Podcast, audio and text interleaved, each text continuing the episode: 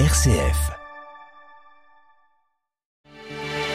Et bonjour Étienne, bonjour à tous, bienvenue dans vos informations locales, les titres de ce mardi 4 juillet. Aujourd'hui, l'association des maires de hier, l'association des maires de France appelait à la mobilisation devant les mairies pour dénoncer les violences un peu partout dans le pays depuis une semaine. Des rassemblements bien suivis en centre-val de Loire. Reportage. Le Cher veut davantage d'infirmières en pratique avancée. Ces nouvelles infirmières avec plus de responsabilités peuvent dégager du temps aux médecins en assurant notamment le suivi des patients touchés par des maladies chroniques.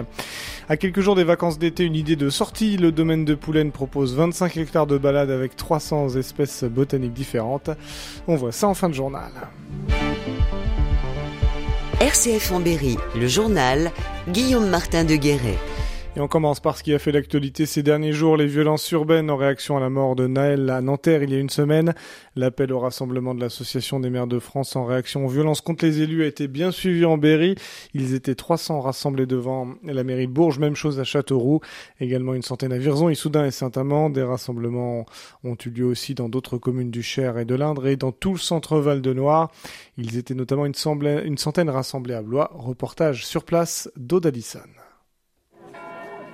c'est sous les cloches de midi qu'une centaine de personnes se sont réunies devant la mairie de Blois. Des habitants encore sous le choc de ces dernières nuits particulièrement violentes au nord de la ville, ces Blaisoises s'en souviennent encore très bien et n'arrivent toujours pas à comprendre. J'habite euh, vers le parc de la Roue. Dès 1h du matin, les tirs qu'on a commencé à entendre de la maison, il était très clair que ce n'étaient pas des petits tirs de feux d'artifice. Il n'y a rien qui peut justifier une telle, euh, une telle violence. Abîmer euh, un bâtiment ou brûler euh, une école ou brûler un gymnase, c'est vraiment inacceptable. Inacceptable. C'est aussi le terme employé par le maire de la ville, Marc Gricourt. Pour lui, c'est aussi le résultat d'une politique nationale pas assez à l'écoute. La France euh, va très mal et euh, je me désespère euh, d'une d'une écoute plus grande de l'État, du président de la République envers les citoyens, les élus, donc les collectivités territoriales sur ce que nous sommes en capacité de porter dans nos territoires à destination de tous les publics. À Blois, rappelons que le commissariat a été vandalisé ainsi que la poste, sans compter les nombreux feux et dégradations de bâtiments publics et privés. Merci Odalison. Et à noter que euh, Emmanuel Macron recevra aujourd'hui les maires de 220 communes. Nouvelle journée de manifestation hier des greffiers en France et comme la semaine dernière, ils se sont rassemblés devant le palais de justice à Bourges pour protester contre un projet de modification de la grille salariale. Les greffiers de l'Inde ont également manifesté devant le tribunal de Châteauroux. Ils pointent du doigt leurs conditions de travail et un manque de personnel. Les syndicats devraient être reçus aujourd'hui au ministère de la Justice. Le département du Cher a lancé hier son cabinet médical itinérant. Un médecin généraliste accompagné de deux agents pour les tâches administratives reçoit pour des consultations dans un véhicule des pompiers. D'ici 2024, le cabinet sera doté d'un camion spécifique. Il va se déplacer dans les petites communes du Cher où il n'y a pas de docteur à moins de 20 minutes de route. Un point important pour les patients qui n'ont pas de médecin traitant. Il sera ouvert à terme 5 jours par semaine. Pour sa première sortie, le cabinet médical était à Sauzé-le-Potier hier. Demain, il sera à Dain-sur-Oron. Pour prendre rendez-vous, c'est au 02 48 240 800 02 48 240 800. On continue de parler santé. C'est un nouveau métier qui se développe depuis 2018. Les infirmières en pratique avancée. Ces super infirmières ont davantage de responsabilités et des compétences élargies pour dégager du temps aux médecins. Un atout pour les territoires fortement touchés par la désertification médicale comme notre région. Dans le Cher, le département, la CPAM et l'Agence régionale de santé multiplient les aides financières pour encourager de nouvelles IPA à se former et à s'installer. Elric Huguet du Lorrain. Pour l'instant, le Cher ne compte qu'une dizaine d'infirmières en pratique avancée, un chiffre dans la moyenne nationale.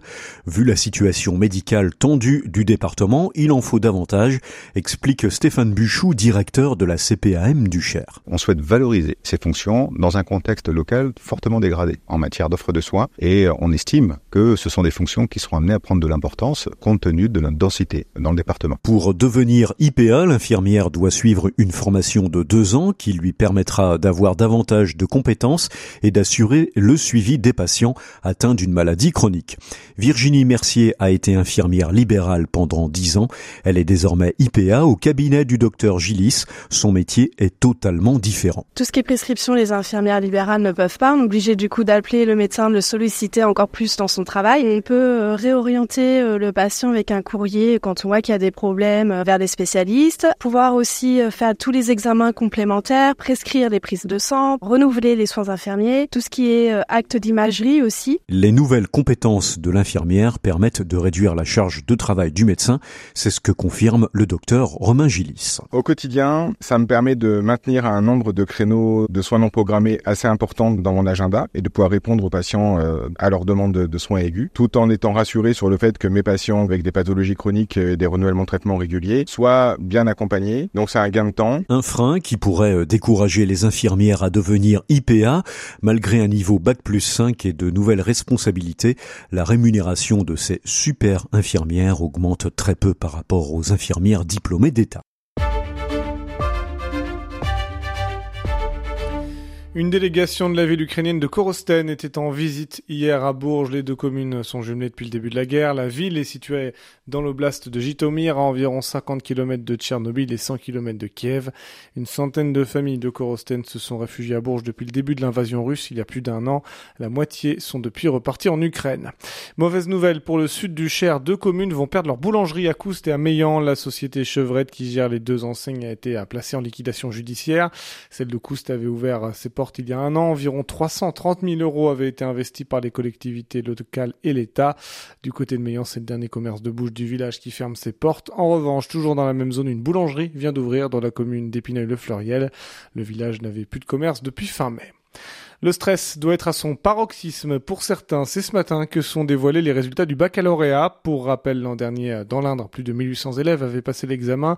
Une majorité en filière générale. Ils étaient près de 86% dans le département à avoir obtenu euh, le précieux sésame. Dans l'académie d'Orléans-Tours, les résultats devraient être connus à 8h30 dans un petit peu plus de 20 minutes. Bon courage! Après l'examen, le repos, c'est l'été, il fait chaud, pourquoi ne pas se balader au domaine de Poulaine dans l'Indre, une idée de sortie pour les vacances qui approchent. L'occasion de découvrir 25 hectares et 300 espèces botaniques différentes. Valérie Esnault est la gestionnaire du site, on écoute. Ce que j'ai voulu faire euh, justement en arrivant au domaine, c'est euh, de travailler avec des plantes vivaces. Ça peut être des bulbes, ça peut être euh, toutes sortes de plantes que l'on va voir en fait finalement du 1er janvier au 31 décembre. Donc c'est une succession de, de floraisons sur les arbres, sur les arbustes, sur des vivaces, sur des bulbes. donc c'est un jardin qui est agréable à toutes les saisons. A des fruits aussi à découvrir. Dans ma philosophie du jardin a été d'apporter un maximum donc de floraison pour qu'il y ait une biodiversité avec des insectes dès le mois de janvier, mais également euh, des fruits au travers de certaines plantes pour euh, nourrir les oiseaux qui ne vont pas forcément se nourrir que d'insectes mais aussi de baies. Propos recueillis par Hugo Sastre, rendez-vous donc du mercredi au dimanche pour découvrir le domaine de Poulaine dans l'Indre, un site à visiter cet été mais également toute l'année. Lui n'aura pas le temps d'aller visiter, il va devoir pédaler le Berrichon. Julien Alaphilippe attaque aujourd'hui la quatrième étape du Tour de France, 181,8 km entre Dax et le circuit Paul Armagnac de Nogaro. Une journée plate, sans doute réservée aux grosses cuisses du peloton, comme hier. Julien Alaphilippe va sans doute devoir travailler pour son sprinter. Après le vélo, la météo du soleil et quelques nuages attendus ce matin sur le Cher et sur l'Indre. Le ciel devrait se couvrir dans l'après-midi avec quelques rares averses au programme, mais aussi encore un peu d'éclaircies. Des orages sont attendus dans la soirée du côté de l'Indre. Nos deux départements sont d'ailleurs placés en vigilance jaune à partir de cet après-midi. Côté température, 18 degrés à Bourges et Châteauroux ce matin. Le mercure va grimper un peu dans l'après-midi. Les thermomètres aussi entre 23 et 25 degrés sur le Cher et sur l'Indre.